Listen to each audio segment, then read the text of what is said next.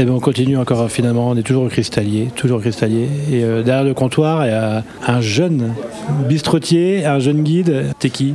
Alors, euh, pas jeune guide, donc, euh, parce que du coup, j'ai pas encore euh, ni passé la formation, ni rentré dedans.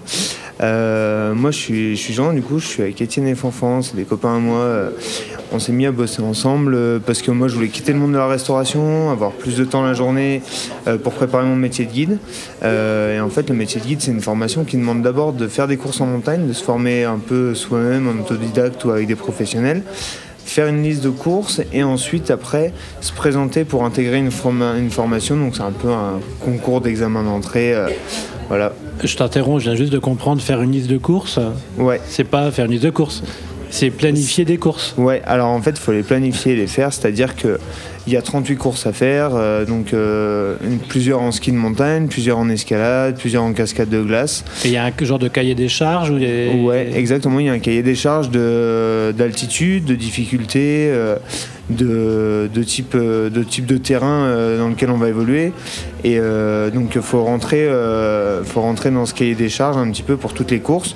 Après, c'est pas des courses imposées, hein, ça laisse assez libre recours à la créativité, à l'imagination. On peut les faire aussi bien dans le massif du Mont Blanc que partout dans le monde. Après, il y a quelques courses imposées, mais globalement, on fait, euh, ce qu'on veut. hein. Du moment que ça rentre dans un certain niveau de difficulté, euh, c'est c'est accepté quoi. Et toi, t'es du coin ou t'as chopé, le virus, t'as chopé le virus de la montagne euh, Alors moi j'ai chopé, j'ai eu la chance de partir à la montagne un peu quand j'étais jeune avec mes parents. Moi je suis de Bourgogne et du coup je suis venu habiter à Chamonix maintenant il y a 4 ans euh, bah, pour euh, faire des saisons à la montagne et, et me rapprocher de ce projet-là. Et c'est là vraiment que le projet a mûri et que j'ai décidé de d'arrêter mon travail en restauration, quoi, de plus faire de coupures, pour euh, me consacrer la journée à m'entraîner et à aller en montagne, et le soir à travailler parce que bah faut quand même remplir le frigo euh, et payer le loyer, quoi. Donc euh, Et qu'est-ce qui stimule, qu'est-ce qui motive euh, pour devenir guide?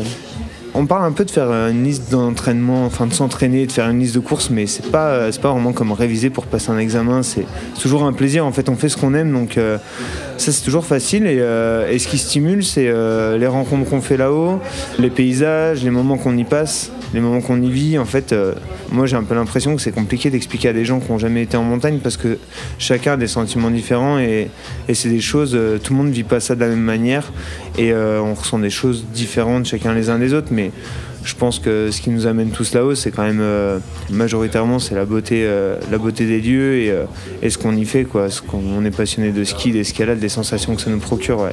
Les prochaines étapes, alors, c'est quoi pour toi? Eh ben, du Ca- coup, Le calendrier là, à venir Ouais, bah du coup, je voudrais avoir terminé ma liste de courses pour avril 2024, euh, enfin pouvoir présenter ma liste de courses à, à l'école nationale de ski et d'alpinisme en 2024.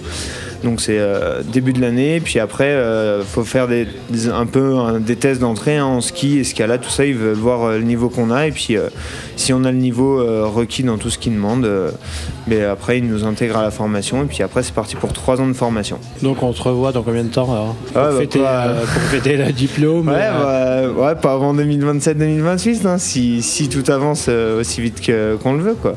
Mais eh ben, euh, on se revoit en 2028 ouais, c'est- alors. On va mettre des petites bouteilles de millésime là de côté, puis on les boira avec. Ouais. euh, on- je pense que je vais en mettre deux trois de côté euh, du millésime euh, de quand j'ai commencé ma liste et euh, de quand j'ai terminé le guide, et puis on va faire une line-up euh, sur, euh, sur toutes les années qu'on passe entre temps. ah, eh ben merci. Bah, merci puis, à vous. euh, bon plaisir alors. Avant Bah, tout. merci. Merci. Vous écoutez Radio Vino.